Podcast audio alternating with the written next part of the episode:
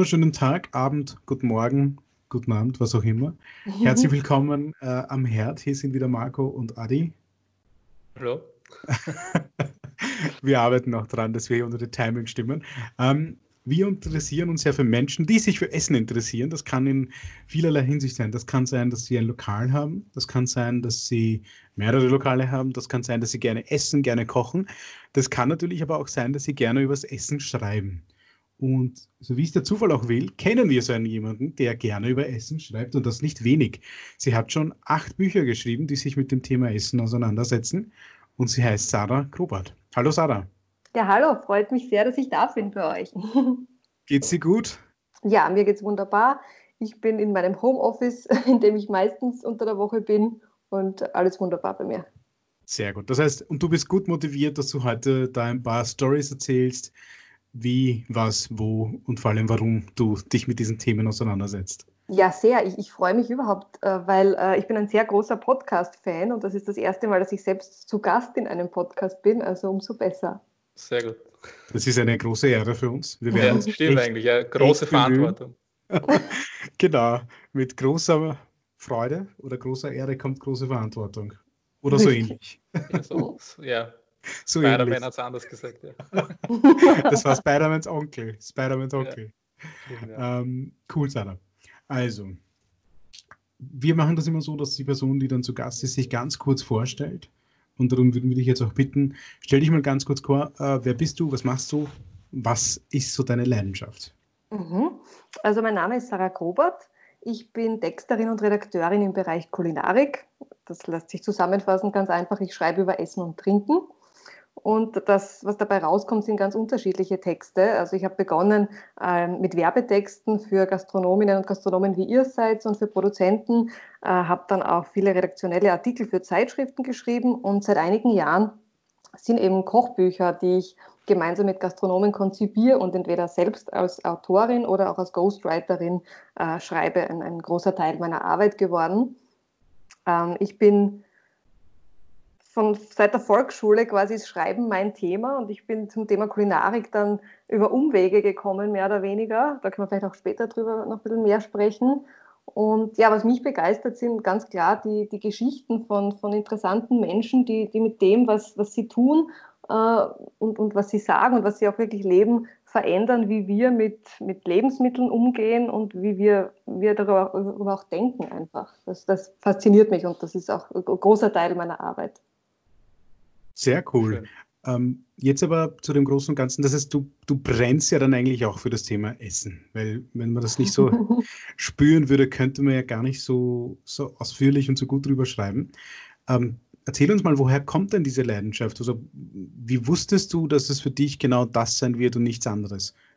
Ja, also Leidenschaft auf alle Fälle. Ähm, mein, mein, Blog hat auch immer noch oder lange Zeit den Untertitel gehabt, man kann nicht die ganze Zeit essen, aber darüber nachdenken. Also das spiegelt sich ganz gut wieder. Ähm, ja, wie gesagt, also ich komme eigentlich von der Seite des Schreibens. Ich habe in der, in der Werbung begonnen, weil das für mich so die einzige Perspektive war, wie kann ich mit dem Schreiben jetzt einmal äh, Geld verdienen in erster Linie. Und äh, bin eben in der Werbebranche gelandet und habe dort Texte verfasst über die unterschiedlichsten Themen von Katzenfutter über Banken, Antifaltencremen und Autos, also wirklich bunt gemischte Themen. Und mir ist aber immer, obwohl mir der kreative Prozess sehr viel Spaß gemacht hat, was abgegangen. Ähm, irgendwas hat mir gefehlt einfach. Und es war dann auch so, dass die Werbebranche für mich nicht so das ideale Umfeld war. Ich habe gemerkt, das ist keine so gesunde Welt für mich. Ähm, da sehe ich mich nicht auf lange Sicht. Und zeitgleich habe ich begonnen, mich mit Lebensmitteln mehr auseinanderzusetzen und mit einer nachhaltigen und fairen Produktion. Bin dann mit der Slowfood-Bewegung in Berührung gekommen. Und über die hatte ich das große Glück, dass ich quasi zeitgleich, als ich meine Kündigung bei der Agentur eingereicht habe, ähm, ein Angebot bekommen habe oder beziehungsweise das Angebot entdeckt habe von einer Schweizer Käsefirma namens Yumi, die Praktikanten gesucht haben. Und da habe ich mir gedacht, Wahnsinn, das klingt genial. Also es ist, es Kurz, Kurzfassung war quasi, äh, wir suchen Praktikanten für Käseproduktion im Emmental und Vertrieb in London, Kost und Logis, Flüge inklusive. Und ich habe mir gedacht, Wahnsinn.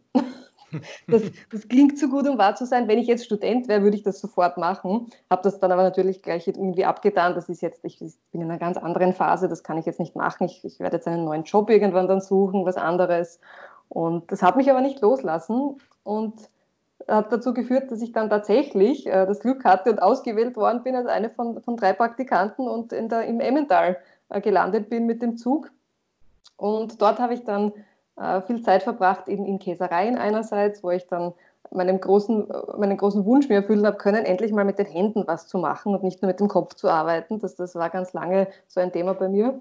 Und habe dann eben in den Schweizer, in den wirklich im Emmental, in Käsereien ein bisschen mitgearbeitet, habe Käsebuffets organisiert und einfach in diesem, diesem spannenden Betrieb, wo wirklich so viele junge, tolle Menschen gearbeitet haben, einfach an allen Ecken und Enden angepackt und die haben mich dann auch bald äh, nach London geschickt, eben, wo es darum ging, Märkte aufzubauen und zu bespielen, vom großartigen Borough Market über den Partridges Market und äh, Käseverkostungen in der Gastronomie zu machen, um eben dort auch Restaurants als Kunden zu gewinnen, die uns Käse abkaufen. Und das war so eine unglaublich spannende Zeit äh, mit so tollen Menschen und so viel, also es war nicht weniger Arbeit, muss man sagen. Also so wie man in der Agentur oft bis Mitternacht sitzt, sind wir auch selten vor zwei in der Früh äh, nach, dem, nach der Inventur im Lager ins Bett gefallen. Aber es war so toll und, und so viele neue Eindrücke. Danach war mir dann wirklich klar, okay, das ist es. Ich will genau über das schreiben, über gute Lebensmittel, tolles Essen und einfach die Menschen dahinter, die, die mit so viel Engagement und, und Begeisterung auch dahinter stehen. Ich glaube, das ist auch ein super Weg, um die Karriere für sich zu finden, ist so dieses einfach experimentieren und einfach irgendwas ausprobieren, worauf man gerade Lust hat und weniger darüber nachzudenken, was für ein Studium ich jetzt mache und dann gleich Angst haben, da stecke ich jetzt fest, sondern einfach zu sagen, ich habe jetzt einfach Lust zu wissen, wie Käse hergestellt wird oder was weiß ich. Also finde ich sehr cool, dass du dich getraut hast, es zu machen, weil für viele ist es einfach ein viel zu, also man hat viel zu viel Angst, einen Schritt zu gehen. Mhm. Ja. ja. also rückblickend wundere ich mich selber über diesen quasi Mut, weil ich bin sonst schon ein sehr sicherheitsliebender und harmonieliebender Mensch. Aber ich glaube, die, die eigene Neugier ist ein wahnsinnig guter Kompass. Und äh, gleichzeitig habe ich mich dann schon an was erinnert, was äh, ein Dozent an der Werbeakademie uns mehr oder weniger eingetrichtert hat. Der hat nämlich gesagt, um schreiben zu können, äh, musst du erst einmal viel wissen, möglichst viel wissen einfach über ein Thema. Das heißt, es bringt jetzt nicht viel Schreiben zu studieren. Besser, du suchst dir ein Gebiet, wo du dich mhm. wirklich gut dann auskennst darin und dann, wenn du mit der Übung kommt, das Schreiben dann von allein zu dem Thema. Und mhm. also da war sicher diese Praxis ein ganz wichtiger erster Schritt, dass man hinter die Kulissen schaut und ganz viel Erfahrung sammelt äh, und mhm. weiß, worum es geht. Aber, aber gleichzeitig muss ich dazu sagen, ähm, danach habe ich mich ja nicht gleich selbstständig gemacht als Texterin, weil ich eben gedacht habe, okay, mir kommt vor, ich, da gibt es noch so viel zu lernen und Kulinarik ist so ein Riesengebiet, das habe ich am, am Borrow Market einfach gemerkt. Jeder Standler dort ist ja so ein Experte für sein Produkt. Ja, der eine verkauft Lakritz aus, aus Kalabrien, der andere macht ihr eigenes Granola, die nächste ist eine Deutsche, die ausgewandert ist und äh, Schwarzbrot backt quasi und in den Engländern verkauft. Also äh, großartige Produkte und jeder ist Experte für sein Produkt. Und ich habe mir gedacht, okay, da gibt es so viel zu lernen noch. Bevor ich mich das traue und mich selbstständig mache, äh, möchte ich noch ein bisschen mehr dazulernen. Und deshalb habe ich mich dann auch entschieden, noch ein Masterstudium dran zu hängen und habe dann noch ähm, Esskultur und Kommunikation in Italien eben studiert an, an der Slow Food Universität, um dort nochmal von Landwirten, Gastronomen, Wissenschaftlern, von allen was mitzunehmen und mir Wissen anzueignen einfach. Wie war die Zeit dort in Polenzo? Polenzo ist ja die Uni, gell? In Polenzo, genau. Ja, aber es hört, sich, es hört sich einmal so an, als hättest du quasi als, äh, wärst du das Kind, das das goldene Ticket zu Charlies Schokoladenfabrik gefunden hätte mit dieser Käserei. Ja, das war es auch wirklich.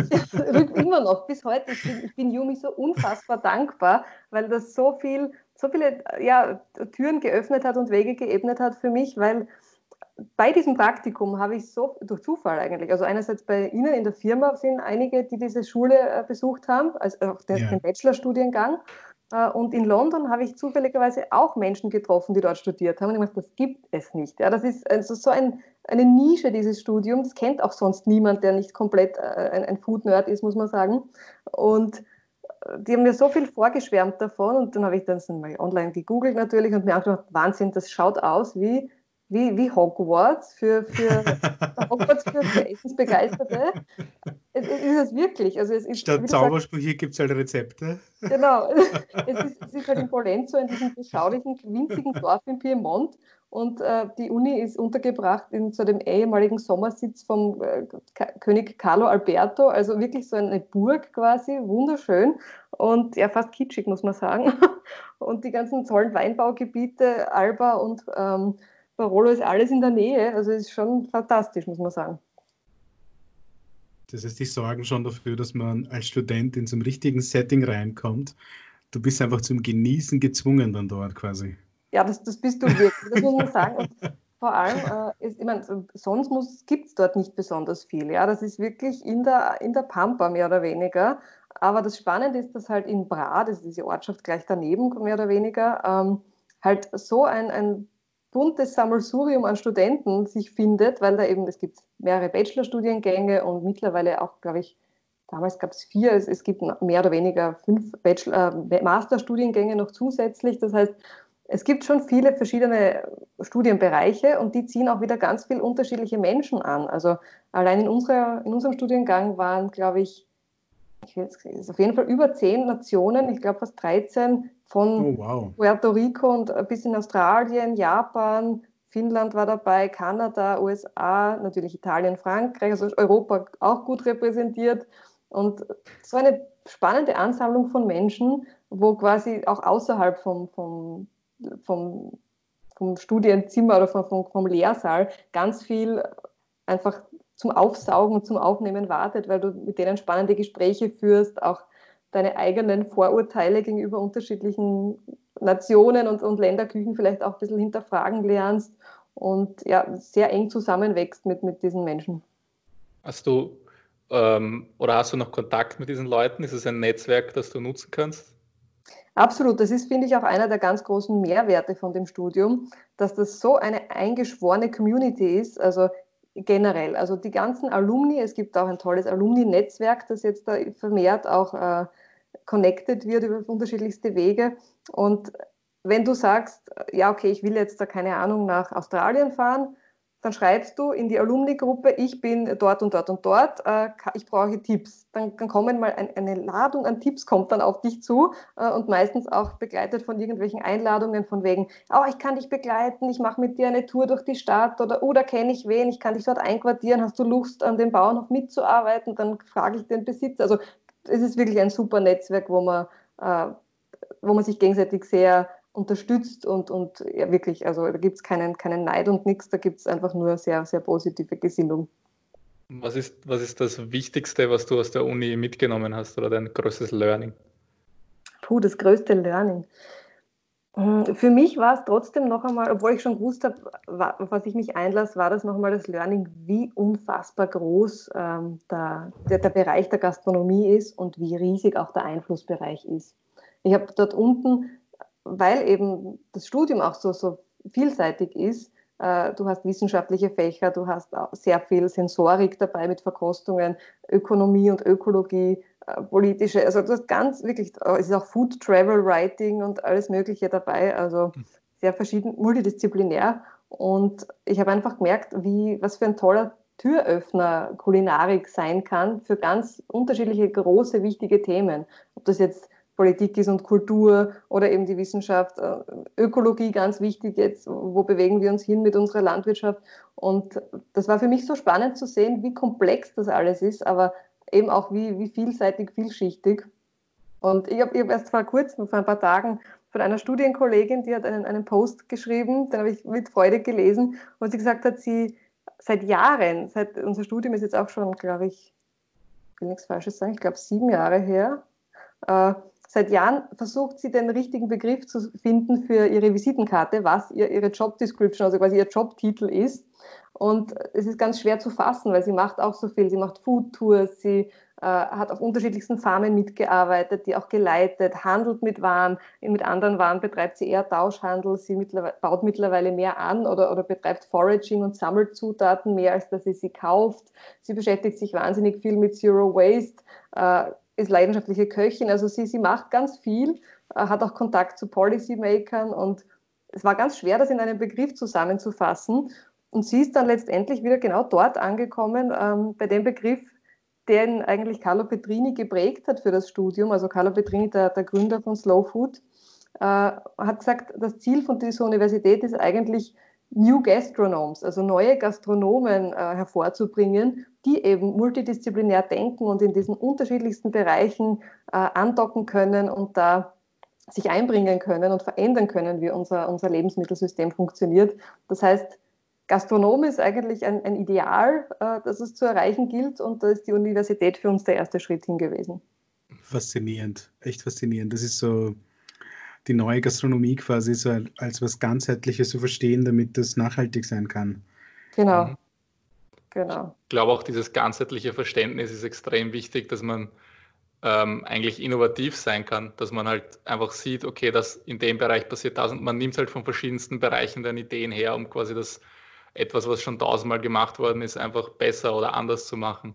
Und genau. wir auch als, also bei, bei Rapstars, wir haben niemanden mit Gastroerfahrung, ich habe nicht mal gekellnert vorher und das hat natürlich seine großen Nachteile auch, aber es hat dadurch, dass wir halt aus ganz anderen Bereichen kommen, machen wir Dinge auch einfach anders als klassische Gastronomen mhm. und hat uns sicher geholfen, auch Dinge anders zu machen eben und vielleicht besser, vielleicht schlechter, man weiß es nicht. Aber ich glaube, das ist ein ja. großer Vorteil wirklich. Also äh, auch von meiner Erfahrung her, wenn ich mit äh, Produzenten oder Gastronomen spreche, sind ja heutzutage wahnsinnig viele Quereinsteiger, die so ganz einen anderen neuen Zugang äh, zu dem Thema haben. Und es ist unglaublich spannend, was da für Projekte entstehen. Mhm. Hat es dich jemals gereizt, in die Gastro zu gehen? Ich meine, du hast ja so viel Liebe für das Thema, du hast so viel Wissen, du hast so viele Kontakte, du hast gesehen, wie das im Hintergrund funktionieren kann. Es muss dich doch irgendwann einmal gereizt haben, dass du sagst, hey komm, probieren wir es. Also Gastronomie jetzt äh, im Sinne von Restaurants nicht unbedingt. Äh, ich habe mich, wenn schon zeitlang eher auf so Produzentenseite gesehen, eben glaube ich auch durch diese Käsereierfahrung. Ähm, muss auch ehrlich zugeben, direkt nach dem Studium war es für mich gar nicht so klar, äh, was ich jetzt mache und dass ich jetzt logischerweise wieder über, über, so schreiben werde. Ähm, das hat sich dann erst so ergeben, ich glaube im Zuge des ersten Jahres wieder zurück in, in Wien. Ähm, am Anfang war ich sehr planlos und habe mir überlegt, na, was könntest du denn machen? Dann dachte na gut, vielleicht gehst du jetzt wirklich äh, in eine Käserei in Österreich. Da, da hätte ich halt gerne eine, eine, eine handwerklich arbeitende, kleinere mir gesucht. Dann habe ich überlegt, na gut, aber Wein war auch so ein spannendes Thema. Ich habe auch meine ähm, Masterarbeit über Wein und quasi wie man eine Weinansprache schaffen kann, sodass sie die nächste Generation erreicht, also nicht mit irgendwelchen Referenzen daherkommt, äh, die keiner von uns versteht, weil niemand, also in, meinem Alter damals so quasi äh, vor Gras irgendwie zu einem Glas Wein genießt, sondern was, was essen wir oder wie, wie genießen wir Wein und dazu quasi ein Konzept geschrieben, wie man das sprachlich aufbereiten kann. Und Wein hat mich eben fasziniert und dachte, vielleicht gehst du doch zu einem Winzer oder, oder zu einem Weinhändler, also eher so über die Schiene. Und kurze Zeit habe ich auch überlegt, ob nicht Food and Beverage Management auch spannend wäre in der Hotellerie äh, und zu versuchen, von innen quasi äh, zu einem Umdenken zu bewegen und andere Produzenten an Bord zu holen und nicht alles nur vom Großhandel. Und ich meine, ich glaube, das wäre wirklich ein sehr schwieriges Unterfangen gewesen. Aber da hätte mich alles fasziniert. Also es hat, es hat viele Interessensfelder gegeben für mich, aber so richtig ein eigenes Lokal eröffnen, äh, wovon ja viele träumen, das war nicht meins. Da habe ich wirklich viel zu großen Respekt davor. Ich habe riesen Respekt vor Gastronomen und es fasziniert mich. Es ist, ich, ich, bin wirklich begeistert von, von dem Drive und der Energie, die man dafür braucht. Und äh, ja, das macht mir eben so Spaß, dass ich jetzt trotzdem mit Gastronomen zusammenarbeiten kann und äh, so an deren Geschichten auch teilhaben kann, ohne dass das jetzt selbst mein, mein, äh, mein Tagesjob ist oder mein täglich Brot so quasi. Du, du hast ja viel ähm, durch die ganzen Kochbücher und so weiter viele Gastronomen persönlich kennengelernt oder ihre Geschichten kennengelernt. Was macht für dich ein gutes Restaurant aus oder warum funktionieren manche Restaurants und andere nicht? Hm. Ich glaube, dass da trotzdem der Zusammenhang gegeben ist. Also das Spannende bei Kochbüchern finde ich ist ja, dass sie so was Persönliches sind. Ähm, es geht ja nicht nur darum, dass man jetzt die Rezepte oft bewahren möchte, sondern eben auch die, die Geschichten und die Erinnerungen, die mit irgendwelchen Gerichten zusammenhängen. Und das macht, finde ich, Kochbücher so, so interessant, weil man sie dann ja wirklich gerne liest und nicht nur die Rezepte nachkocht, sondern versucht einzutauchen in die Welt von, den, von der Person, vom Autor, vom Absender.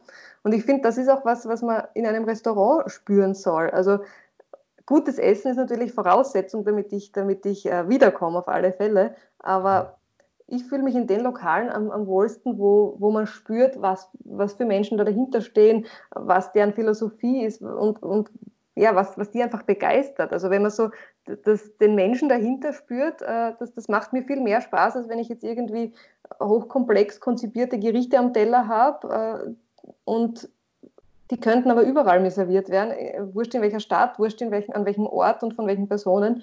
Ähm, das, das reizt mich viel mehr, wenn ich neugierig werde auf den Menschen dahinter. Marco und ich haben uns ja vorher darüber unterhalten, was du, denn, also was du ähm, darüber denkst, dass äh, ein, ein Lokal mit einem Slogan oder mit einem passenden Auftreten einen sehr warmen Eindruck bei den äh, Gästen erzeugen kann und dass die Gäste dann, sage ich mal, was die Essensqualität oder Essensgeschmack da eher ein bisschen wohlwollender entscheiden. Wie siehst du das? Also wenn das Essen zwar mittelmäßig ist, aber die ganze Erfahrung, das ganze rundherum ausgezeichnet ist, bleibt dir das Lokal viel besser in Erinnerung. Siehst du das auch so oder? Hm, in Erinnerung bleibt dir ein Lokal, finde ich, aus mehreren Gründen, das ist klar. Also, weil wir, sind, wir nehmen ja auch eine, so eine Lokalerfahrung über, unsere, über alle Sinne eigentlich auf. Ähm, aber das, was für mich hängen bleibt, ist natürlich die, das ist mal die Situation, mit wem bin ich dort und ist das ein angenehmer Abend, ist das ein tolles Gespräch rundherum. Ähm, und das Essen soll das natürlich begleiten und unterstützen. Aber wenn der Service schlecht ist oder, oder entweder zu unaufmerksam oder überbemüht quasi, sodass er ständig dein Gespräch unterbricht, äh, dann ist das unangenehm und dann wird mir das auch nicht gut in Erinnerung bleiben. Gleichzeitig, wenn das Essen einfach nicht gut ist, dann, also ich habe das erlebt, muss ich sagen, ich war einmal bei einer Geburtstagsfeier vor kurzem eingeladen und das war, das ist mir lang nicht mehr passiert. Ich war in einem Lokal, in dem war ich davor noch nie. Und das war wirklich so grottenschlecht, dass egal wer von diesen 30 Leuten, die dort waren, egal was die bestellt haben, es war einfach alles wirklich einfach nicht gut. Einfach keine gute Qualität, auch lieblos zubereitet und angerichtet. Und ja, das, war, das hat schon den, den Abend sehr geschmälert, muss man sagen. Natürlich haben wir die Geburtstagskinder hochleben lassen, ähm, haben uns aber schon insgesamt überlegt, na gut, was ist der beste Heimweg? Gibt es irgendeinen guten Würstelstand oder irgendwas, wo wir was zu essen holen können? Gehen wir schnell äh, zu Mackie.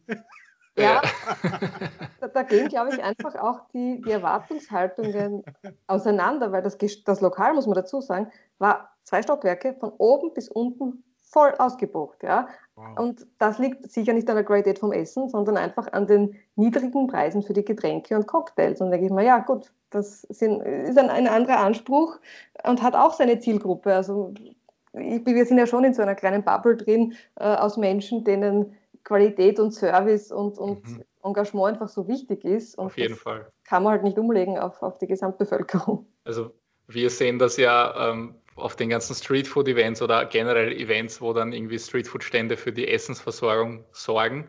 Mhm. Die, die am besten verkaufen, sind immer die, die am ranzigsten produzieren, sagen wir es mal so. Mhm. Es ist einfach mhm. so, die, die Leute, äh, wenn du sie persönlich befragen würdest vor Ort, würde dir jeder sagen, ja, mir ist schon wichtig, dass, das, äh, dass ich weiß, wo es herkommt und es soll ein bisschen was Vegetarisches mhm. dabei sein und gesund soll sein, aber Schlange stehen und trotzdem beim billigsten Burger. Und das ist halt, ja. es ist halt leider, es ist die Realität, was, dass der Große der Leute äh, auf das einfach steht und da, dort einkauft. Ja, und, ich glaube, das, das ist auch so, das ist auch eine Entwicklung, die mich ein bisschen besorgt, weil also in der Werbung gab es immer so diesen Leitsatz Never put lipstick on a pig, also so quasi ähm, ein schlechtes Produkt kannst du mit, sollst du oder kannst du mit dem besten Claim und der besten Kampagne einfach jetzt nicht rausreißen. Ja, das wird es nicht besser machen, da musst du bei der Produktentwicklung ansetzen.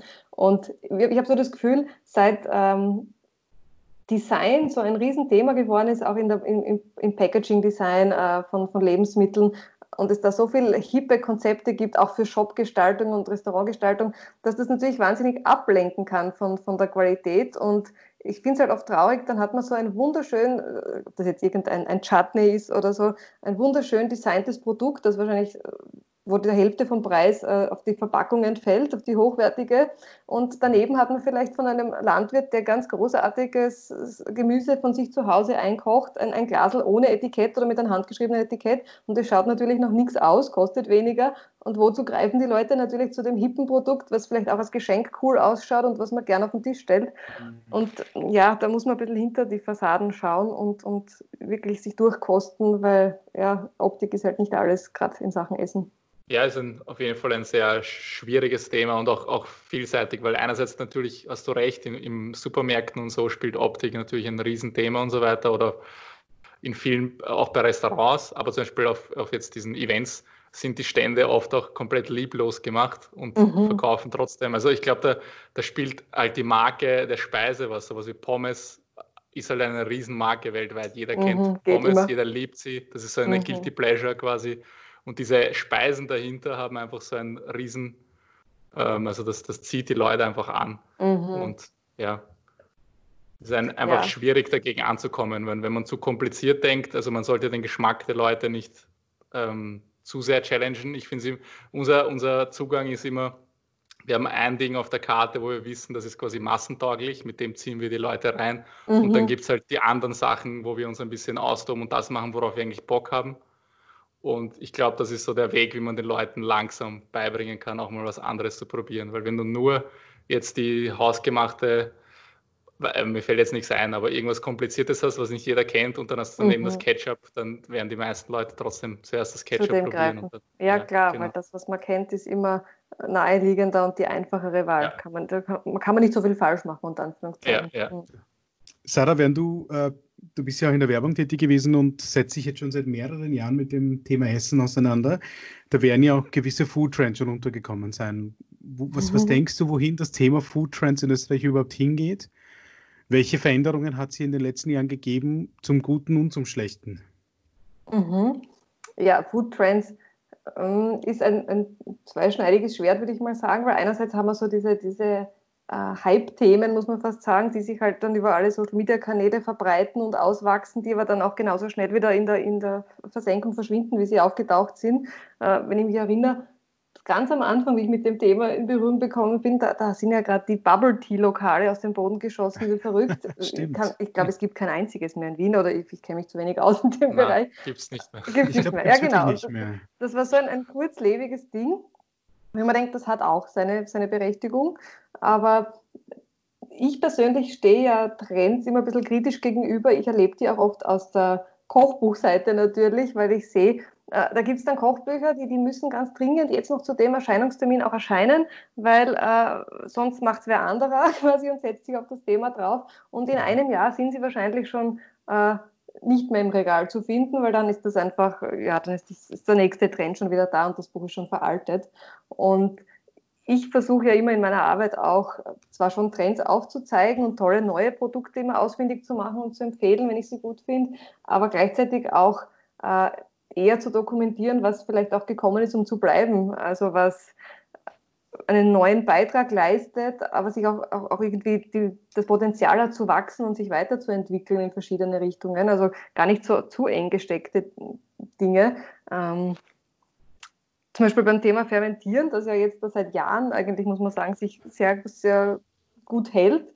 Da gibt es ja auch verschiedene Richtungen. Mal sind, ist das Thema, ja, okay, ähm, Sauerkraut und Kimchi selber machen war ganz hoch oben. Dann war eher der Bereich mit den äh, fermentierten Getränken, Kombucha, Kefir und solche Geschichten spannend. Jetzt ist wieder ganz, ganz spannend auch ähm, regionales Miso produzieren. Also das, das, gibt es immer so verschiedene Wellen zu einem Thema und ich finde, das ist das immer noch länger nicht am Ende.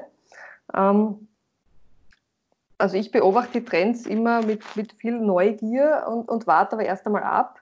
Ich äh, schaue mir auch ganz gern an, wie es meinen Studienkollegen geht, meinen ehemaligen aus den verschiedenen Ländern. Und äh, das sind einige in, in Kalifornien und Kanada oder New York daheim oder auch in Australien. Und was dort jetzt gerade irgendwie groß ist, wird wahrscheinlich bei, eventuell bei uns in zwei, drei Jahren ankommen oder auch nicht. Also man muss auch sagen, einige Trends gehen auch an uns komplett vorbei. Ja?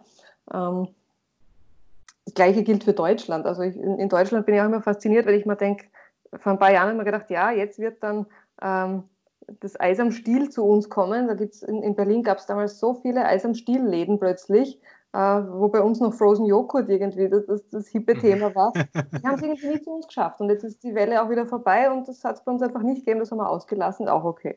also, ich kann mich auch an Italien erinnern, da gab es auch überall diese äh, Eis am Stiel-Läden und ganz mhm. klein, aber hatten 20, 30 verschiedene Sorten und ich habe mir auch gedacht, das wird wahrscheinlich auch bei uns als nächstes kommen, weil es ein einfaches Produkt. Es ist relativ rasch umgesetzt. Aber stimmt, das haben wir gar nicht äh, bei uns gehabt, dass es so durchgekommen ist.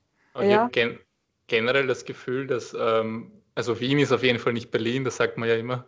Mhm. Und, Und ich habe generell das Gefühl, dass in Österreich alles ein bisschen, also die Leute viel weniger experimentierfreudig sind und alles ein bisschen länger dauert und mhm. sich nur ganz bestimmte Sachen durchsetzen. So, keine Ahnung, also so wie manche Trends halt komplett vorbeigehen und dann gibt es wieder sowas wie die Pokeball, die halt dann voll gehypt wird. Mhm. Also es gibt dann irgendwie man, kein fixes System. Man kann nicht einfach sagen, automatisch in Deutschland geht das gerade gut, das geht jetzt in Österreich auch gut.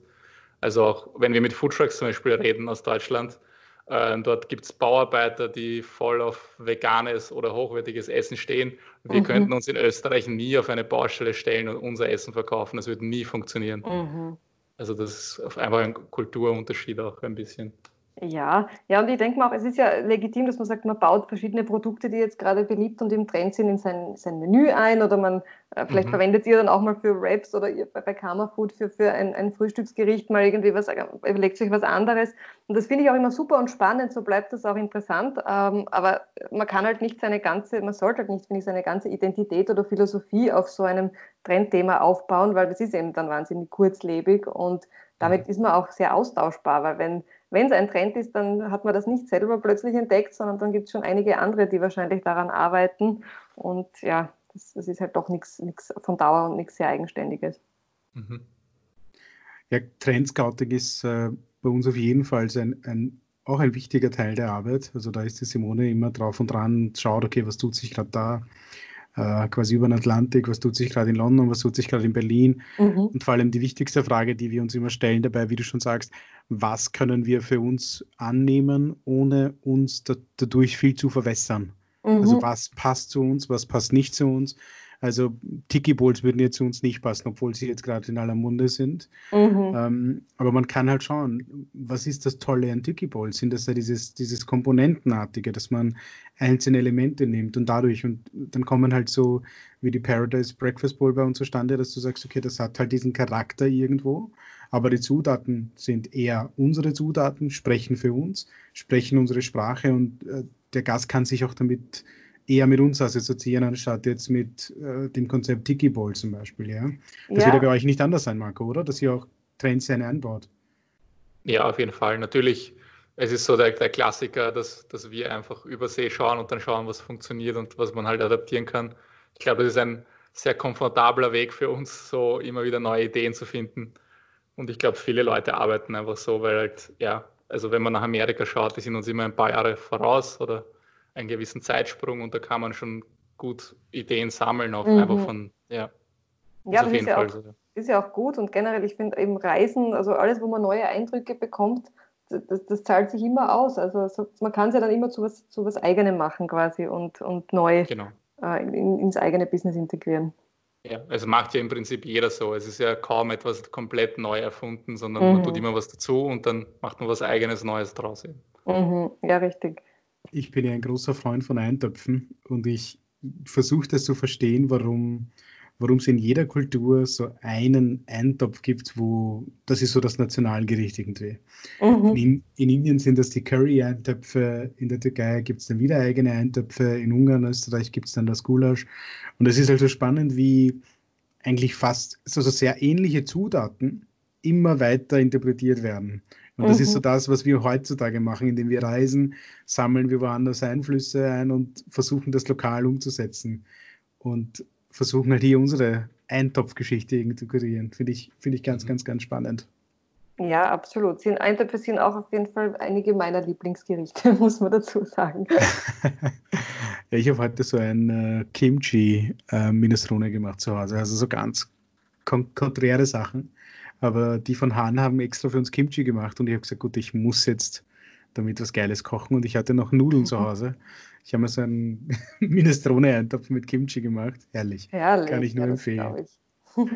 ähm, Sandra, das Thema Kochbuch würde ich uns jetzt, würde uns beide extrem interessieren, weil wir können ja, ich meine, was Texten ist für uns, ja, ich sage mal ganz vorsichtig gesagt, eine Herausforderung. Also alles, was Schreiben angeht, ich bin immer schon sehr schreibfaul gewesen und deswegen würde ich gerne jemanden verstehen, der hm. eigentlich für sein Geld schreibt, also für seinen Lebensunterhalt schreibt. Das wäre für mich, glaube ich, ja, auf jeden Fall nicht mein Job. Mhm. ähm, erklär uns mal, wie holst du die Ideen? Ähm, es sind ja komplett unterschiedliche Menschen, die du kennenlernst. Ähm, von der Arbeitsweise, von, von, vom Charakter her, wie gehst du da an so ein Kochbuchprojekt ran? Wie, wie sortierst du die Ideen und wie kommst du vor allem mit diesen verschiedensten Charakteren zurecht? Mm. Also die Projekte, die ich mache, äh, finde ich oder die finden auch mich ganz oft, glaube ich, über meine eigenen Interessen. Äh, und weil mich eben in, in, der Kulinarik so viele Themen faszinieren und ich noch so viel dazu lernen will, äh, zieht es mich dann in, in, die eine Richtung oder zu diesem einen Feld eher, eher hin. Und viele Projekte kommen natürlich auch von Verlagsseite äh, zu mir, muss man dazu sagen, wo sie sagen, so, wir, wir, da gibt es diesen ganz tollen Gastronom, diesen Lokal finden wir großartig, die haben eine super Fangemeinde auch und die haben wirklich was zu erzählen. Äh, wir brauchen jemanden, der das Buch mit denen schreibt, weil natürlich, wie du sagst, Gastronomen haben eine, müssen Multitalente sowieso schon sein und die wenigsten sind dann auch noch die großen Autoren. Ja, gibt es bestimmt auch einige, aber der Großteil ist ganz froh, wenn er seine Geschichte erzählen kann und sie nicht selber dann zu Papier bringen muss. Und da komme ich glücklicherweise ins Spiel, weil eben so wie, wie Kochen euer Handwerk ist, ist eben Schreiben meins. Und ich bin überzeugt, dass Schreiben wirklich ein Handwerk ist. Also es kommt wirklich da vor allem auf die Übung drauf an und auf die Routine.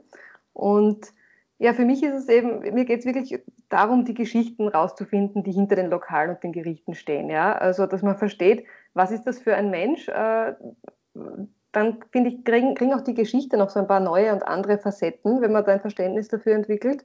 Und mir ist es das Wichtigste bei den äh, Kochbüchern mit Gastronomen, dass man, wenn man sie liest, wirklich das Gefühl hat, als würde man dem gegenüber sitzen und mit dem einfach ganz entspannt plaudern.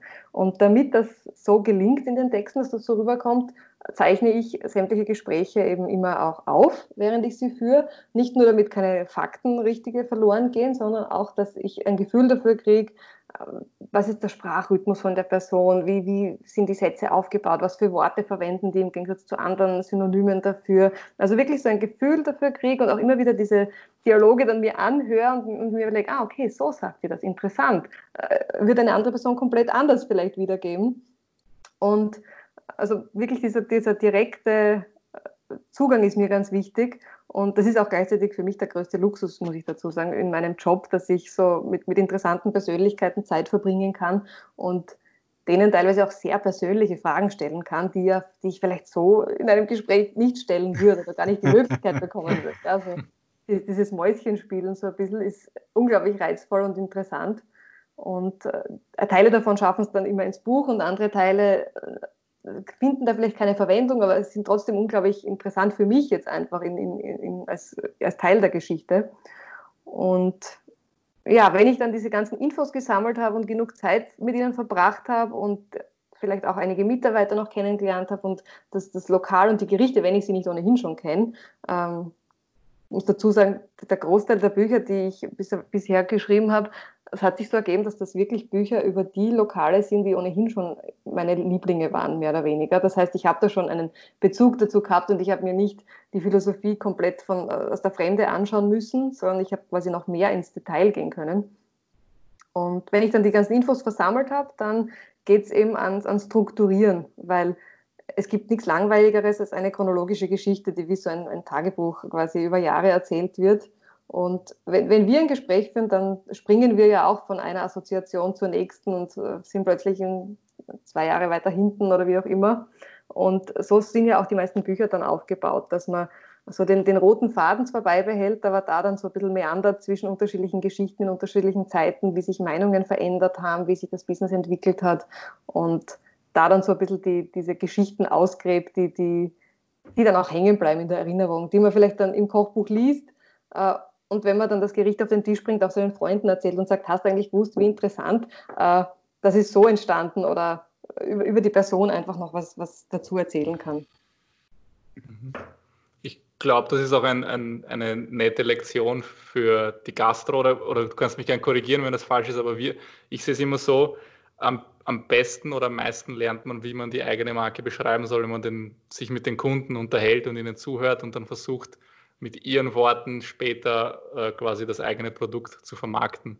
Mhm. So ähnlich wie du halt den Gastronomen zuhörst und versuchst zu verstehen, wie sie ticken und warum sie machen, was sie tun und so weiter, glaube ich, so finden wir das immer sehr hilfreich, dann einfach, weil manchmal sagt ein Kunde etwas, man sagt so, boah, ich wünschte mir wäre diese Idee von Anfang an gekommen, es so zu formulieren, mhm. dass es mhm. jeder versteht. Ja, richtig. Aber ich habe vor kurzem erst ein Zitat gelesen auf Englisch, das gelautet hat, uh, The best listeners help us overhear ourselves. Und man sagt, ja, und das ist so richtig. Also die, die, die tun eigentlich nichts, als dir zuzuhören, aber dadurch äh, formen sich deine Gedanken ganz anders und ergeben plötzlich Sinn. Ja? Und mhm. das, das, das merke ich in vielen Gesprächen schon, dass das, deshalb muss man den, den, Leuten auch immer viel Raum lassen und nicht gleich zu, mit vorgefertigten Fragen von einer zur nächsten gehen, sondern gerade in diesen Pausen, wo man denkt, so, das, das war's jetzt, da kommen dann oft die interessantesten Gedanken nochmal, mhm. die ganz hinten irgendwo vergraben sind und du denkst, ja, das ist doch großartig, Gott sei Dank haben wir das Band quasi laufen lassen, Gott sei Dank haben wir das Gespräch nicht abgebrochen äh, und äh, am Schluss kommen dann die interessantesten Geschichten erst raus. Ja, man, man muss, es muss einem angenehm sein, mal bisschen länger zu schweigen, auch wenn es unangenehm ist, ja. zu warten, weil dann, dann denkt die Person nach so, aha, er sagt jetzt nichts, ich sollte vielleicht doch noch was dazu. Absolut. Das habe ich auch erst lernen müssen, dieses nicht, nicht zu, zu versuchen, ständig äh, äh, Stille überbrücken zu müssen, sondern dass das auch wirken darf und dass man auch ein bisschen Raum braucht zum Denken. Ähm, und ja, eben, also es ist gerade, ich finde wirklich Kochbücher, das, das übersieht man ganz gerne, weil es sind wirklich so sehr persönliche und, und intime Dinge, die da auch mitschwingen und mitspielen. Und die, die Liesel Wagner-Bacher, mit der ich eben damals das, ähm, meine österreichische Küche geschrieben habe, die hat das so, so, treffend auf den Punkt gebracht und hat gesagt, ähm, ja, andere in meinem Alter, die, die schreiben jetzt ihre Biografie, ich bringe halt noch ein Kochbuch heraus. Und ich habe gedacht, ja, genau so ist es aber. Für viele Menschen ist das die Biografie. Ich kann mich an unser Prozess genau erinnern, weil wie der Marco sagt, es ist schwierig, sein eigenes Produkt oder sich selbst in seinen eigenen Worten zu beschreiben, weil das ist etwas, was, was für die meisten wirklich eine Herausforderung ist. Und uns ging hier nicht anders. Und wir haben einfach geredet, geredet, geredet und die Sarah hat drauf aufgezeichnet und ein paar Tage später gab es halt so einen Entwurf und wir waren sofort hin und weg. Wir haben gesagt, hey, diese Worte hätten wir so direkt und, und, und klar nie formulieren können die du da rausgehört hast und uns das quasi wieder zurückgespielt hast, als wäre es ein Tennisspiel. Und das war echt, echt faszinierend. Und da merkt man wirklich, es macht halt die Übung und das ist halt tatsächlich ein Handwerk. Ähm, je öfter du das machst, je mehr Geschichten du da durch deine Hände, durch deine Finger äh, durchgehen lässt, umso besser wird dein Gefühl, umso schärfer ist dein Gefühl, was ist jetzt hier die Botschaft. Und das finde ich ganz, ganz, ganz spannend, diesen Ansatz. Ja, es ist auch, es ist auch, finde ich, nochmal eine, wenn man mit der Verdauung spricht, quasi man verdaut das Ganze nochmal. Wenn man, sich, äh, wenn man sich Gedanken macht, ist es eine Sache, wenn man dann drüber spricht, ist es die nächste Stufe und wenn man es dann zu Papier bringt, ist es noch einmal äh, weiter verdaut, quasi weiter bearbeitet.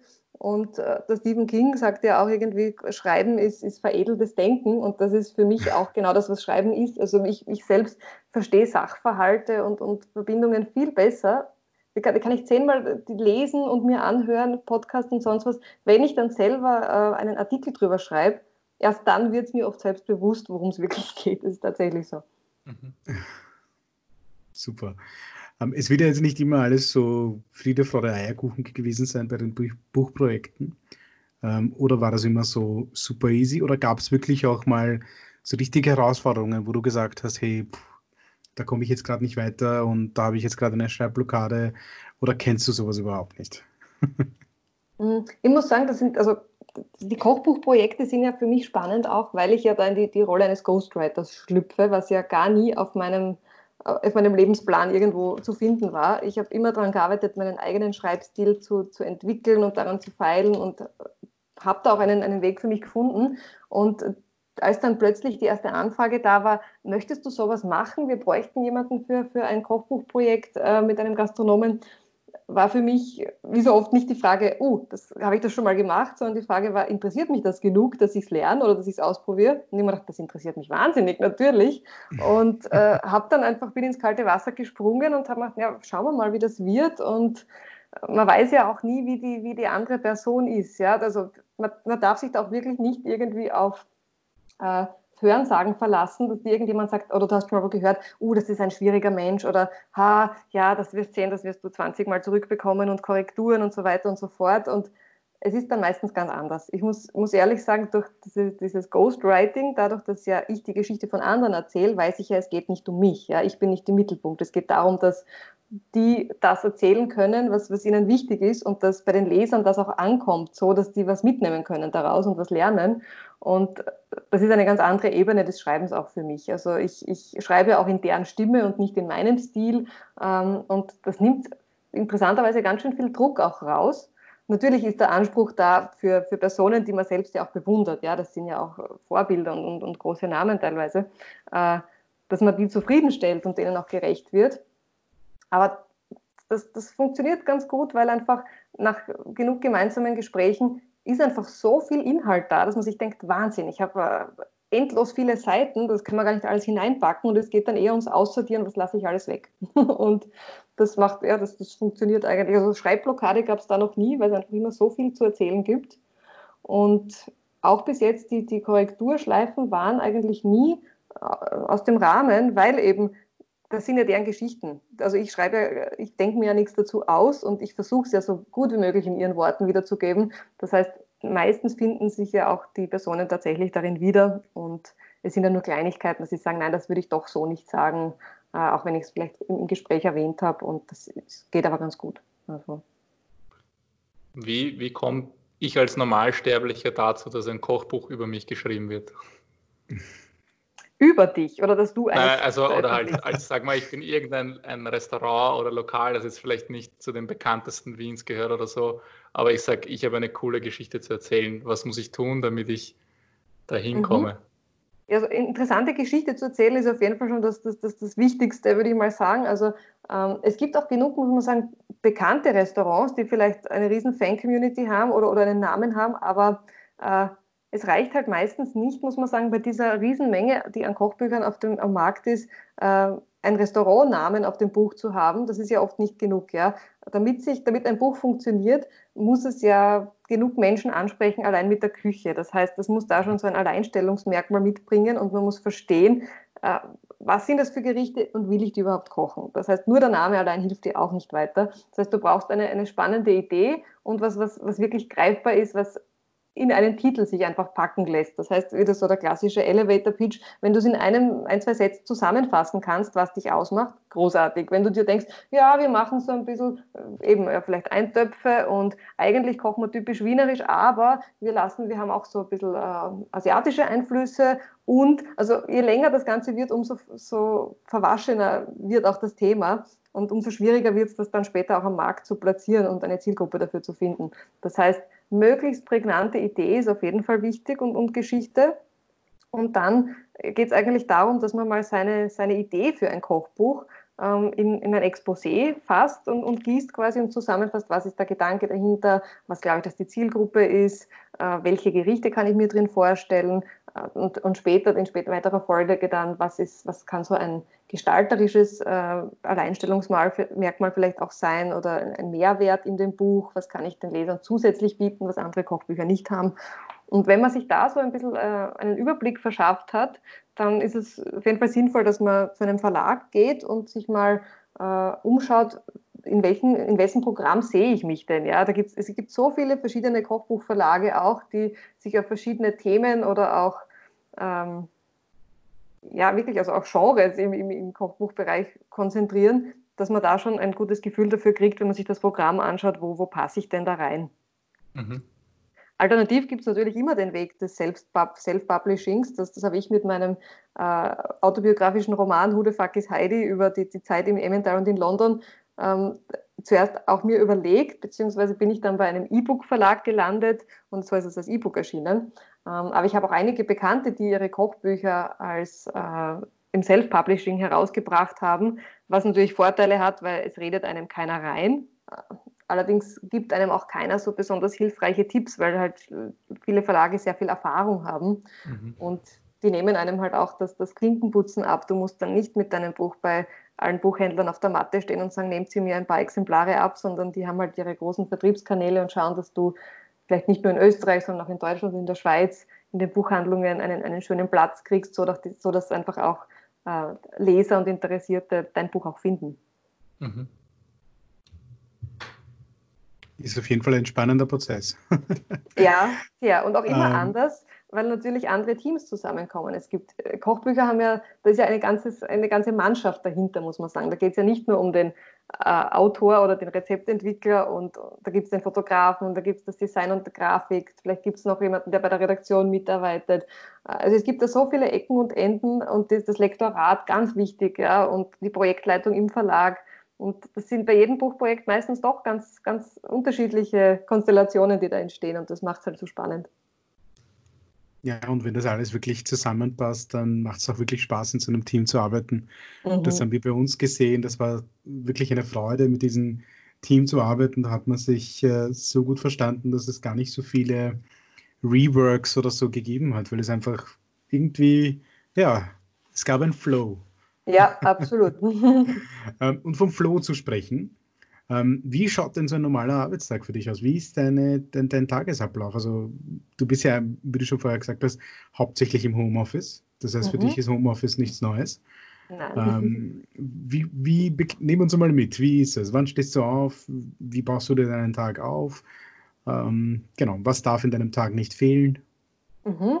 Also ich habe mir meinen meinen Tag so äh, aufgebaut, dass ich die, Produktiv die Zeiten eigentlich, wo ich weiß, da bin ich am produktivsten und am kreativsten und da geht am meisten weiter, dass ich die am Schreibtisch verbringe einfach. Und das ist, bei mir ist das da, sind das die frühen Morgenstunden und der Vormittag. Da bin ich wirklich, da ist mein Kopf so wach und fit, dass da ganz viel weitergeht und da, da funktioniert das Schreiben auch am besten. Das heißt, ich, ich stehe meistens, da ich ja keinen Arbeitsweg habe, ich bin wahnsinnig happy in meinem Homeoffice, äh, wache ich ohne Also keine Pendlerpauschale. Genau, und da, da, da brauche ich auch keinen Wecker, weil ich keine so fixen Arbeitszeiten habe. Ähm, das heißt, ich stehe meistens ohne Wecker auf, das aber, weil ich eben den Morgen so gern mag, meistens um halb sieben, sieben. Und äh, das Wichtigste für mich ist auch so ein bisschen der Start in den Tag. Also ich, ich zelebriere mein Frühstück wirklich, das ist mir heilig, das ist die wichtigste Mahlzeit für mich. Äh, da, muss ich, da muss auch eine Stunde Zeit dafür sein, sonst, sonst wird das stressig. Äh, ich, ich koche mir auch ganz gern was Warmes zum Frühstück, ob das ein Porridge ist oder, oder sonst was und genießt das in aller Ruhe. Äh, danach, ähm, um so ein bisschen in den Arbeitsmodus zu kommen, äh, beziehungsweise noch ein bisschen äh, Ruhe zu tanken, äh, meditiere ich seit, glaube ich, drei oder vier Jahren jeden Tag in der Früh eine Viertelstunde. Und danach setze ich mich an den Schreibtisch und mein Handy ist zu der Zeit auf äh, Nicht-Stören gestellt oder überhaupt auf Flugmodus. Das ist mein Lieblings- äh, das ist das beste Part am Handy, dass man es auf Flugmodus stellen kann. Die Lieblingsfunktion. Muss ich sagen. Na wirklich. Weil die, die erste halbe Stunde des Tages gehört äh, mir zum Schreiben. Das heißt, da schreibe ich nicht für, für Kundenprojekte oder für Aufträge, sondern da schreibe ich für mich selbst. Und im Moment ist das äh, ein Roman, an dem ich arbeite. Das ist die erste halbe Stunde. Und danach geht es eben los, danach öffne ich mein E-Mail-Programm und dann habe ich schon so meine To-Do-Liste und weiß, an welchen Projekten ich jetzt da heute arbeiten werde. Das sind eben zum einen äh, laufende redaktionelle Artikel eben für Magazine, wo es auch darum geht, äh, Produzenten vorzustellen oder Reportagen, Trend, äh, Trendreportagen zu schreiben. Ähm, dann habe ich einige Kunden, die, für die ich die Newsletter schreibe oder auch ähm, die einen, einen oder anderen Werbetext verfasse und dazwischen eben die Kochbuchprojekte. Das heißt, je nachdem, was jetzt gerade ähm, ich versuche meine Tage ein bisschen so einzuteilen. Der eine Tag ist mehr für, für die Artikel, der nächste Tag, da mache ich meine ganzen äh, Webtexte und Co. Und ähm, für die Kochbücher schaue ich, dass ich mir zumindest immer geblockt einen halben Tag, wenn ich den ganzen Tag Zeit nehme, weil es ja doch ein bisschen dauert, in das Thema reinzufinden. Und äh, das ist ganz wichtig, dass das ein bisschen getrennt ist für mich. Also ich kann jetzt nicht zwischen Tasks hin und her switchen.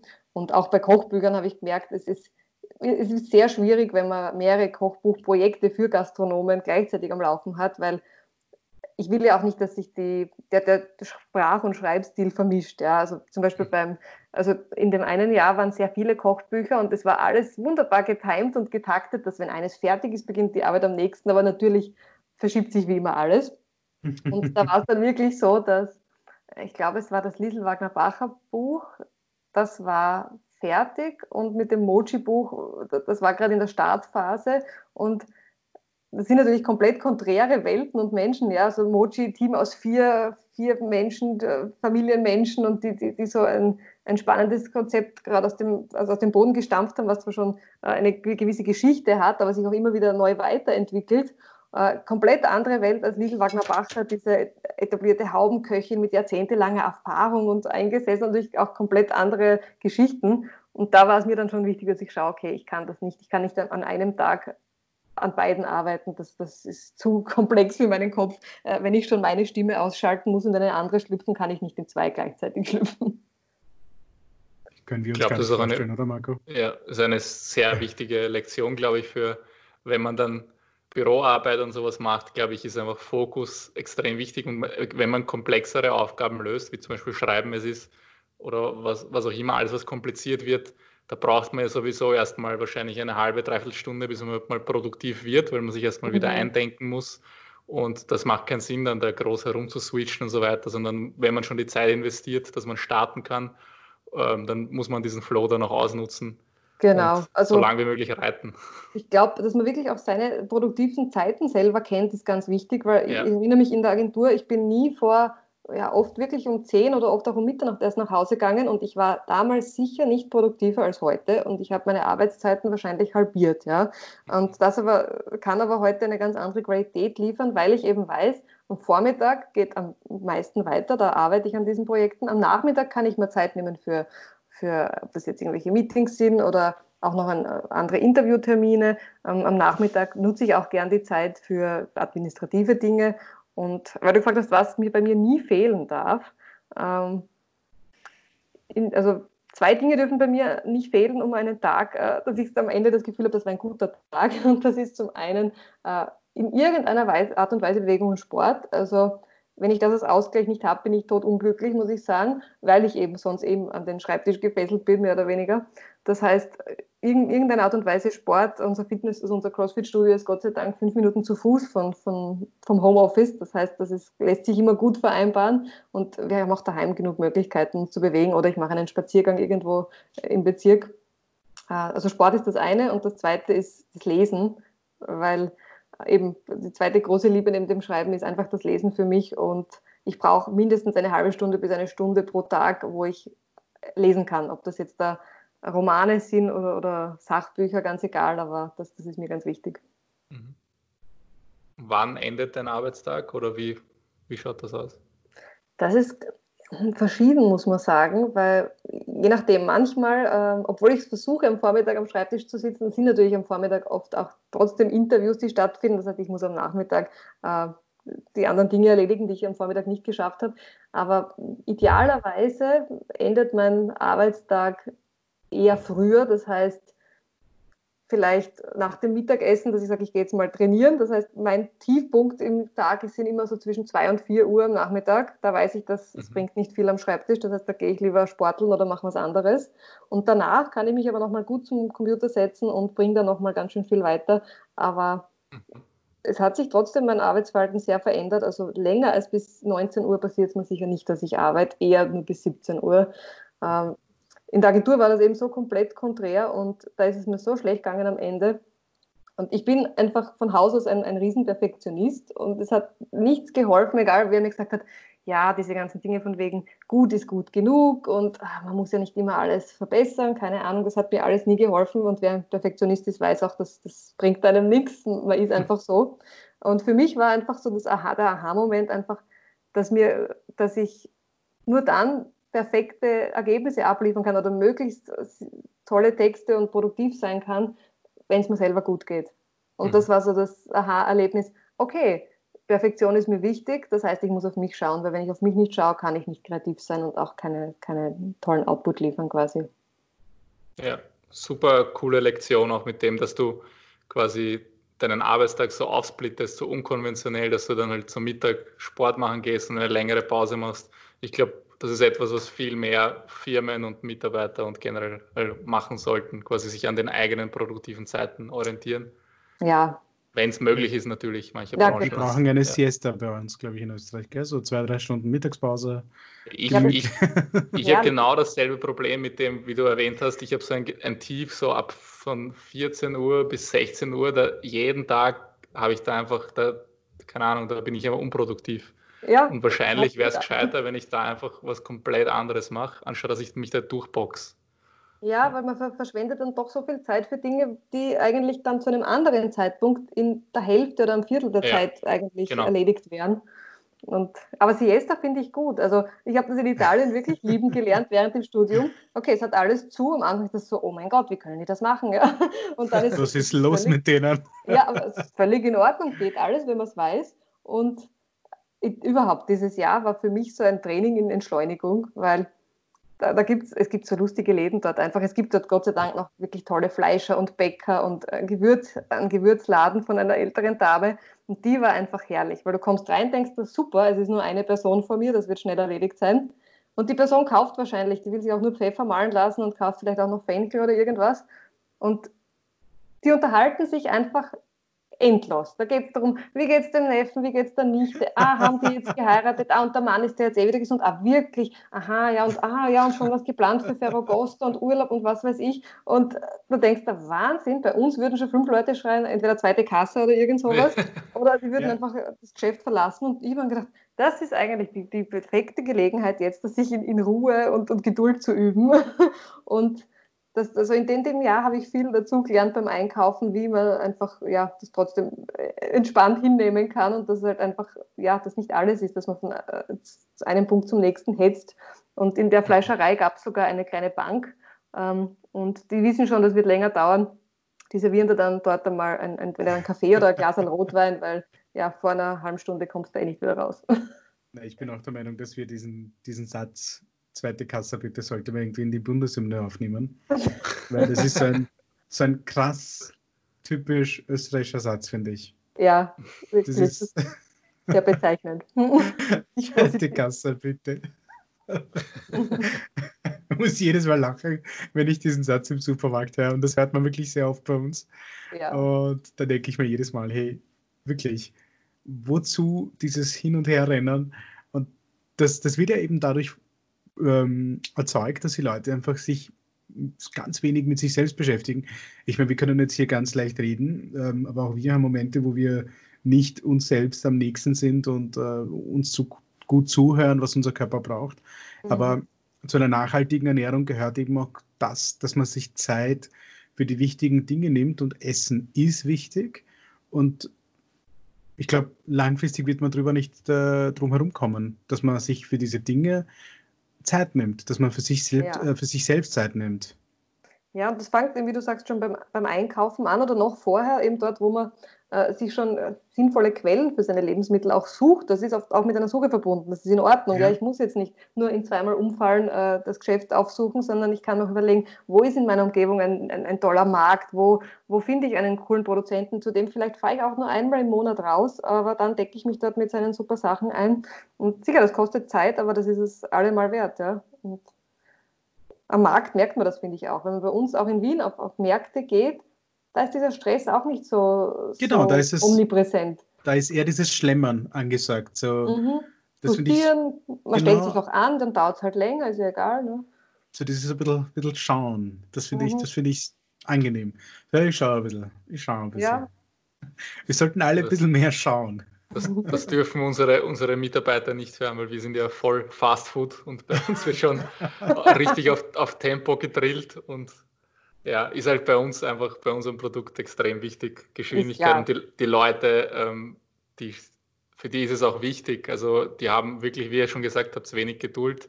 Mhm. Ähm, natürlich hängt das von der Person ab. Manche sind da voll entspannt, aber andere sagen, ich habe 15 Minuten Pause und mhm. wenn da die Schlange jetzt lang ist, dann komme ich einfach nicht essen.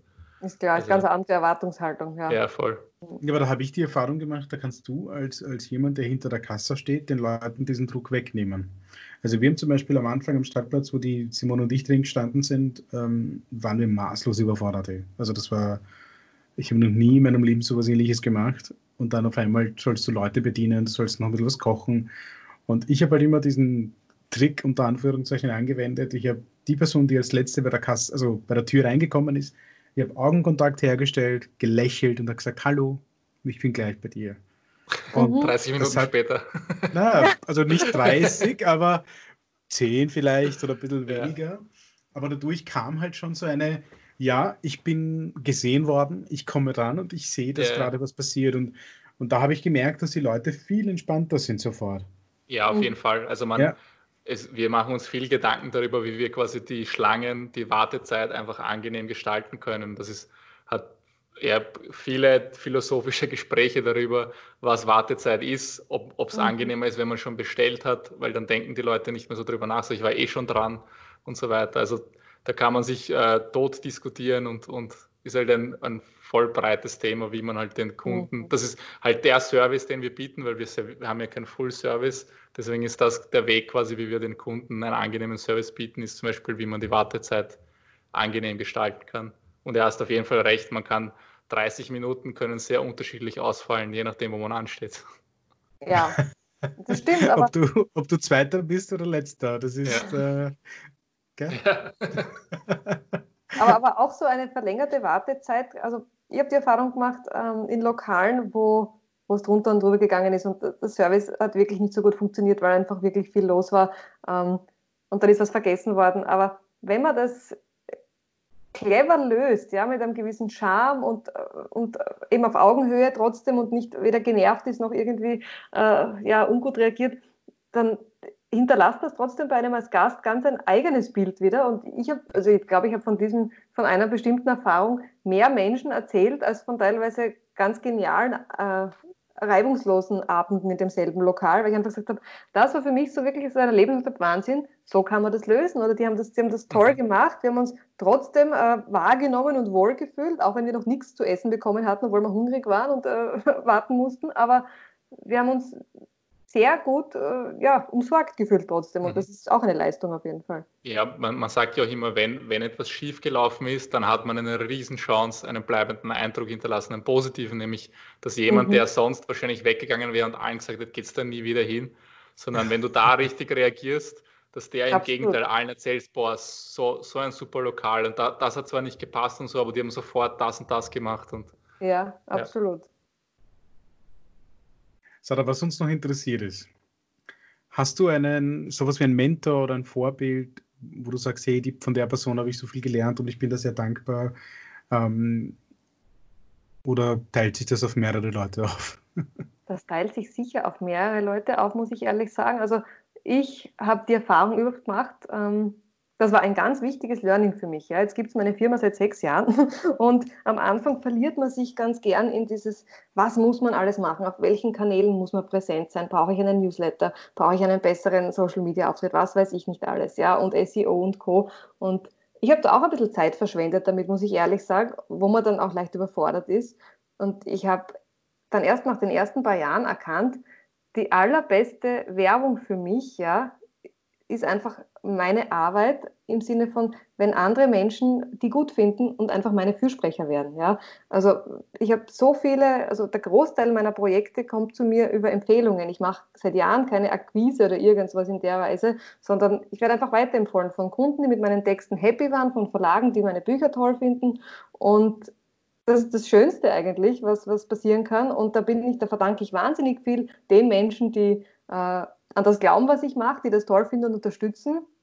Und ich, ich kann mich erinnern, ähm, es gibt, finde ich, immer so Schlüsselmomente, das sind so Begegnungen oder so, so Abende, wo man sagt, da hat sich ganz, haben sich ganz viele Weichen gestellt für die Zukunft. Und ich erinnere mich da tatsächlich an ein äh, Event, das war ein, eine Art Blogger-Event ähm, zu ganz Anfangszeiten. Ich glaube, das war 2010. Ja, 2010 da habe ich auch meinen Blog äh, gestartet und da war ich wo eingeladen bei so einem Barcamp quasi, wo ganz viele Menschen, die mich bis heute eigentlich begleiten, damals vor Ort waren oder auch zu Gast waren als Redner. Und ich war damals komplettes Newbie und habe die alle mit großen Augen beobachtet und mit großen Ohren äh, versucht, alles irgendwie aufzuschnappen, was gegangen ist. Und damals war schon dabei äh, bei diesem Barcamp die Katharina Seiser, die bis heute für mich äh, also ein, ein, nach wie vor ein Riesenvorbild ist und äh, das sind auch meine Lieblingskochbücher bis heute geblieben. Also wenn ich überlege, was, was für Bücher nehme ich am häufigsten in die Hand nach wie vor, dann das, sind das von ihr äh, die Bücher aus der Vegetarisch-Reihe von Österreich Vegetarisch angefangen und äh, in letzter Zeit auch das immer schon vegan, ganz, ganz häufig wieder, die verlieren einfach nicht an Reiz und, und an Gehalt. Und ja, also ein, ein Riesenvorbild auf alle Fälle. War, war das das Barcamp, Foodcamp von der Nina Mohimi und Dani Terbo, oder? Stimmt das? Das war, das war, genau, das war, das, das war nicht exakt das Barcamp, das war von einer, okay. einer Marke damals organisiert. Okay. Äh, kann ich auch sagen, völlig egal. Das war von, von Jana Dürlich, die wirklich eine großartige Veranstaltung damals auf einem Biobauernhof auf die Beine gestellt haben mit Gastronomen vor Ort. Äh, der Michael Wessely vom, vom, vom Reisingers, das es leider ja in der Form nicht mehr gibt, ähm, war damals dabei. Die Nina Mohimi war eben dabei. Äh, die Dani Terbu damals noch als Frühstückerinnen. Auch bis heute ganz, also wirklich Personen, die, die ich verfolge, mit denen ich so viel äh, teile auch und äh, auch großer Fan bin nach wie vor. Ähm, auch vor Ort war die Caroline Derler, die ich dort kennengelernt habe ähm, und mit der ich ja ganz lange dann bei Slow Food Youth äh, zusammengearbeitet habe, die auch in Italien studiert hat übrigens. Also über sie habe ich dann auch noch ein bisschen mehr über diese Uni mitbekommen. Und da waren einfach so viele Personen, die bis heute geprägt haben, was ich tue. Ich habe auch damals den Thomas Weber vom Biorama dort kennengelernt, äh, woraufhin ich ja die Idee geboren habe, bei diesem Barcamp, glaube ich, äh, die Biomittagspause zu starten. Ähm, diese diesen Selbstversuch, wo ich in der Agentur wirklich aus möglichst wenigen Biozutaten mit Wasserkocher und einer Herdplatte ein, ein Mittagessen jeden Tag gezaubert habe und versucht habe, darüber zu schreiben und den Leuten Tipps zu geben. Das war so eine Kolumne auf Biorama und auch das ist eigentlich dort äh, entstanden. Also cool. Ja, das war so ein, ein Riesenschlüsselmoment. Ja, eben, wir haben auch ähm, immer drüber, wieder darüber diskutiert, wenn wir auf solchen Events waren am Anfang wo man das Gefühl hat, okay, man, man ist in dem, also zumindest wir haben das Gefühl, man ist in dem Moment irgendwie nicht so produktiv, weil man arbeitet quasi nicht in der Firma. Aber im Nachhinein kommt man oft drauf, boah, an dem Tag haben wir den und den kennengelernt und deswegen ist dann das und das passiert. Ja. Und man, man muss da einfach quasi offen sein und sagen, okay, man weiß nicht, wann mir das was bringen wird. Deswegen einfach freundlich sein zu allen. Ähm, ja, na, offen sein. Ja ja, und einfach auch mit, mit, einer, mit, mit Freude und Neugier zu solchen ja, Veranstaltungen gehen genau. und sich nicht denken, oh Mist, jetzt da ist schon wieder was im Kalender und oh, jetzt muss ich mich ja, mit. Leuten unterhalten. Und also es gibt für mich nichts Schlimmeres, als wenn ich auf Veranstaltungen bin, wo Menschen so äh, Visitenkarten-Hopping äh, quasi betreiben, wo es nur geht. Und was machst du? Ah, okay, kann ich das brauchen? Nein, das brauche ich glaube ich nicht. Und dann suchen sie schon im Raum die nächste Person, mit der sie sich unterhalten können und darf ich dann eine Visitenkarte haben, wo ich mir denke, darum geht es einfach nicht. Ja das, war, das war in der Werbung das, das Wort Networking schon und da gab es, ich glaube, das gab sogar ein eigenes Fach dazu auf der Werbeakademie damals und ich habe es damals schon nicht verstanden, weil ich mir gedacht habe, so baut man einfach keine Beziehungen auf. Ja. Na, das ist wirklich einfach mal nur ganz schnell, aha, okay, what you do, next. Ja, wirklich. Ähm, Marco, was haben wir noch für eine Frage? Wir haben noch, ähm, was sind deine drei Top-Empfehlungen, wo man essen gehen sollte? Puh. Kann alles Mögliche sein, vom Würstchenstand bis zu irgendeinem Edelrestaurant.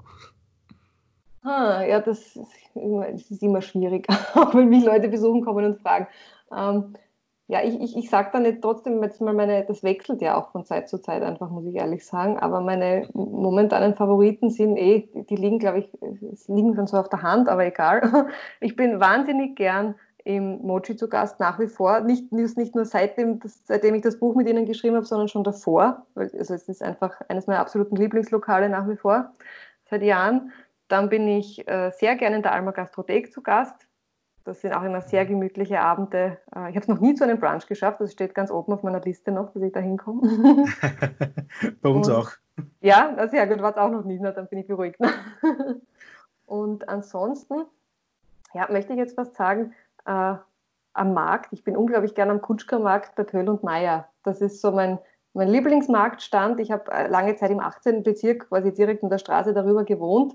Damals war noch die Irene Pöhl äh, jeden Tag vor Ort und mittlerweile haben das die Ines und der Florian Mayer übernommen und führen das, finde ich, ganz grandios weiter. Äh, das das Werk von der Irene.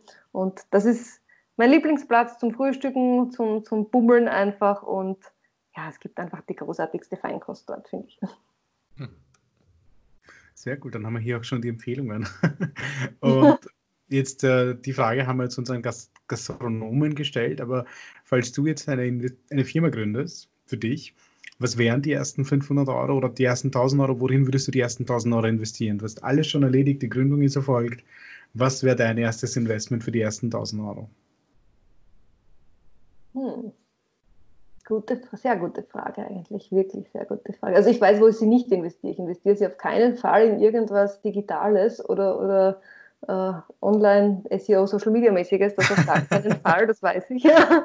ähm, ich würde es wahrscheinlich, wenn ich, wenn es eine Firma wäre mit, mit einem Team, ich arbeite ja größtenteils allein, muss ich sagen.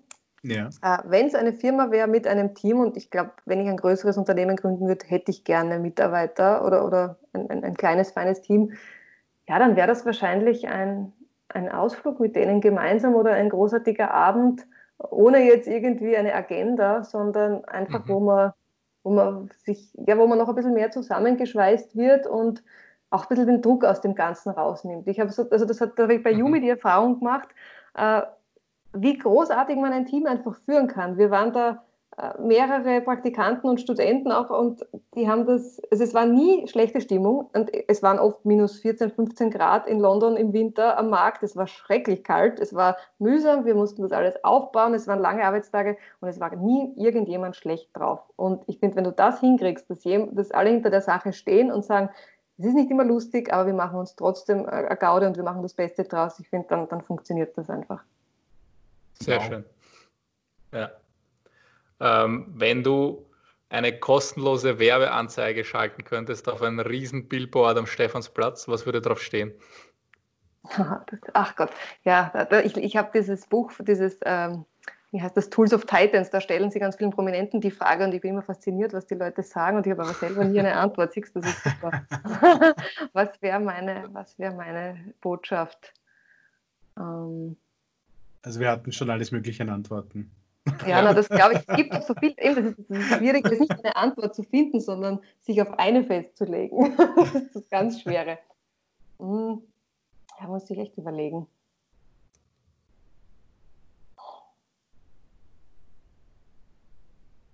Ja, ich glaube einfach, äh, Vertrauen haben, so blöd das jetzt klingt, in was auch immer, ob das jetzt man selber ist, seine Mitmenschen oder das irgendwas Großes, Ganzes im Universum, das, das hinter einem steht, einfach Vertrauen haben, weil ich denke mal, wenn man dieses, wenn man kein Grundvertrauen hat, dann, dann macht einem alles Angst und dann, dann kann man nie in was, was, was Großes starten und, und was, was bewegen, finde ich.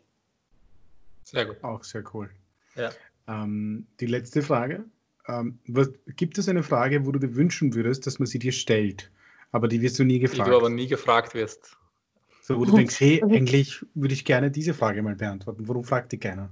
Das ist sehr lustig, weil prinzipiell äh, es ist für mich auch in der Situation so ungewohnt. Normal bin immer ich, die die Fragen stellt. Ja. Ich stelle die Fragen in Interviews, wenn ich Produzenten besuche, stelle ich endlose Fragen. Wenn ich Kochbücher schreibe, stelle ich endlose Fragen. Also es ist für mich sehr ungewohnt, dass man mir generell Fragen stellt. Also sagen wir so, jede, jede Frage, also es gibt keine dummen Fragen, finde ich ehrlich. Und ähm, ich finde, also wenn es darum geht, welche Frage mir nie gestellt wird oder generell nie gestellt wird, ich finde, wir sollten alle viel ehrlicher miteinander sein, ähm, gerade als Selbstständige, wie unsere Businesses funktionieren, was nicht funktioniert und was unsere Erfahrungen sind. Und da geht es vor mhm. allem nicht um, was habe ich großartiges gerissen oder was habe ich für Riesenerfolge gefeiert, sondern was sind wirklich die Dinge, die schiefgelaufen sind, was sind negative Erfahrungen, ähm, und ich finde, die muss man einfach teilen. Da muss man viel ehrlicher sein und viel offener damit umgehen. Und dann kann man, finde ich, auch, äh, du kannst viel aus den Fehlern lernen, einerseits von anderen. Und man fühlt sich auch weniger allein und, und dämlich, muss man ehrlich sagen, wenn man drauf kommt, das passiert nicht nur mir. Also ich finde, das ja. ist, also man muss viel ehrlicher über ja, Fehltritte, Probleme, schlechte Erfahrungen oder auch missglückte Projekte einfach reden. Also von uns gibt es ein riesengroßes Amen dafür, weil ja. wir beide sehen das genauso ähnlich, weil man kann nicht nur, man lernt wirklich nur von Fehlern am meisten, weil wenn alles gut läuft, dann lernst du nichts, weil dann änderst du an deinem Verhalten nichts. Mhm. Hast keinen Motivator, dein Verhalten zu ändern, weil ja eh alles funktioniert. Ja. Das ist so wie bei mir im Stu also in der Schule genauso gewesen. Ich war immer gut in Mathe und ich habe halt immer auf Mathe mehr ehrlich, ehrlich gesagt geschissen. Ich habe nie irgendwie so, ja, wird schon werden, komm schon durch bis dann in der siebten und in der achten Klasse im Gymnasium wirklich Schwierigkeiten auf einmal da waren. Und dann war das dann natürlich schwierig, das alles wieder äh, nachzuholen, weil es halt nicht mehr gegangen ist. Und man muss wirklich Fehler machen, um was daraus zu lernen. Und wenn jemand anderer diesen Fehler macht, dann kostet mich die Lektion nichts, wenn ich schlau genug bin oder wenn ich, wenn ich diese Lektion für mich anwenden kann. Und das ist halt zum Beispiel die Basis, die wir mit den Rapsters eben so geschaffen haben, wo wir uns eigentlich regelmäßig nicht nur über Dinge austauschen, die gut funktionieren, sondern auch über Dinge, die wirklich schlecht funktionieren. Mhm. Weil nur so kannst du wirklich wachsen. Ja. ja. Und das also, absolut. Es war unser Hauptmotivator, eigentlich damals die Coworking-Küche zu gründen, weil wir gemerkt haben, wir haben alle dieselben Probleme, auch wenn unsere Konzepte teilweise komplett unterschiedlich sind, teilweise nicht. Aber es gibt gewisse Sachen, die macht jeder durch und es ist sinnlos, dass wir alle unser eigenes Süppchen kochen quasi und, und dann leiden und dann alle dieselben Erfahrungen machen, weil hier, wir haben hier 30 Firmen eingemietet und wenn du merkst, ah, der hat halt einen schlechten Tag, fragst ihn warum, er erzählt dir das und denkst du, okay, da muss ich auch drauf aufpassen. Das ist halt einfach extrem viel Wissen, das geteilt wird und es macht dein Leben viel einfacher in einer Branche, die eh schon recht anstrengend ist, sagen wir mal so. Ja, ja gerade auch, wie du sagst, in der Gastronomie, ich glaube, das ist eine wichtige, wichtige Lektion, dass man so in, dieses, in dieses Sharing, Open Source Mindset kommt und auch, ich finde auch nicht nur Fehler, auch Ideen sind so ja. ein Ding, gerade in der Kreativbranche, die jede Idee ist so, so heilig und wird beschützt äh, tausendfach und äh, ja, niemand bloß nicht drüber reden oder so. Und ich bin mhm. wirklich der Überzeugung äh, aus Erfahrung auch, dass man Ideen einfach nicht klauen kann. Ideen kann man nicht klauen. Ja, jeder wird, also, wird sie vielleicht auch irgendwie versuchen, auf die Beine zu stellen, aber niemand kann sie genau so umsetzen wie du und damit, ja, ja ist eigentlich die Gefahr gebannt, kann man sagen. Ja, unterschreibe ich sofort, ja. Sehen wir genauso, ja. Das stimmt wirklich. Naja, gut. Ich glaube, wir haben alle unsere Fragen beantwortet. Vielen, vielen, vielen Dank, liebe Sarah, dass du ja. dir die Zeit genommen hast. Danke. Ja, ich sage danke auch. Sehr, sehr, sehr spannende Antworten. Also wir haben, wir nehmen heute sehr viel mit, gell, Marco? Ja, auf jeden Fall. War sehr interessant. Ja, wie gesagt, auch für mich wieder spannend, vieles in meinem Kopf äh, zu verarbeiten und neu zu betrachten, mal wieder. Also war für mich auch sehr spannend. Also du kannst gerne eine Zusammenfassung machen, wenn der Podcast draußen ist. Damit wir das nochmal verwerten können. Nein, aber es ist, für uns ist es natürlich ganz spannend, mit jemandem zu sprechen, der jetzt äh, äh, nicht unbedingt operativ dieselben Tätigkeiten ausführt wie wir, aber mhm. trotzdem im selben Feld irgendwie tätig ist und einen ganz anderen Blickwinkel hat, aber trotzdem sehr viele ähnliche Ansätze, wie man mit Problemen umgeht und wie man mit seinem Business allgemein umgeht. Mhm. Ja, ja also auf jeden Fall viel vom, vom Tagesmanagement. Also ich fand vor allem sehr interessant beim Tagesablauf, wie du sagst, produktive Zeiten einschätzen und so ist jetzt natürlich in der Gastro teilweise schwieriger umzusetzen, weil ja. man halt Öffnungszeiten und so hat. Aber für, man kann schon quasi diese Grundidee mitnehmen und versuchen, wo es möglich ist, halt solche Sachen einzubauen. Und ist immer, deswegen finde ich es so interessant, auch mit Leuten zu reden, die jetzt eben, wie der Adi gesagt hat, nicht operativ dasselbe machen wie wir, aber irgendwo gibt es halt immer wieder Überschneidungen, die halt jeden betreffen. Und das ist voll mhm. interessant. Ja. Mhm. ja, freut In mich. In diesem Sinne sagen wir herzlichen Dank und Wiederschauen. Und Wiederschauen. Ciao, danke. Auf bald. Papa Sarah, danke, bis ciao. bald. Bis sehr ciao. bald. Ciao, ciao.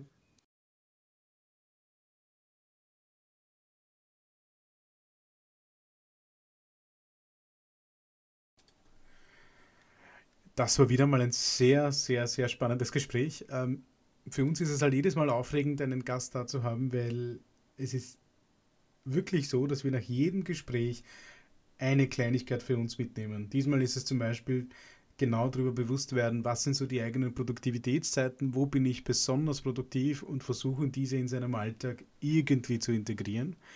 Wird zwar nicht immer gehen, aber man kann es ja probieren.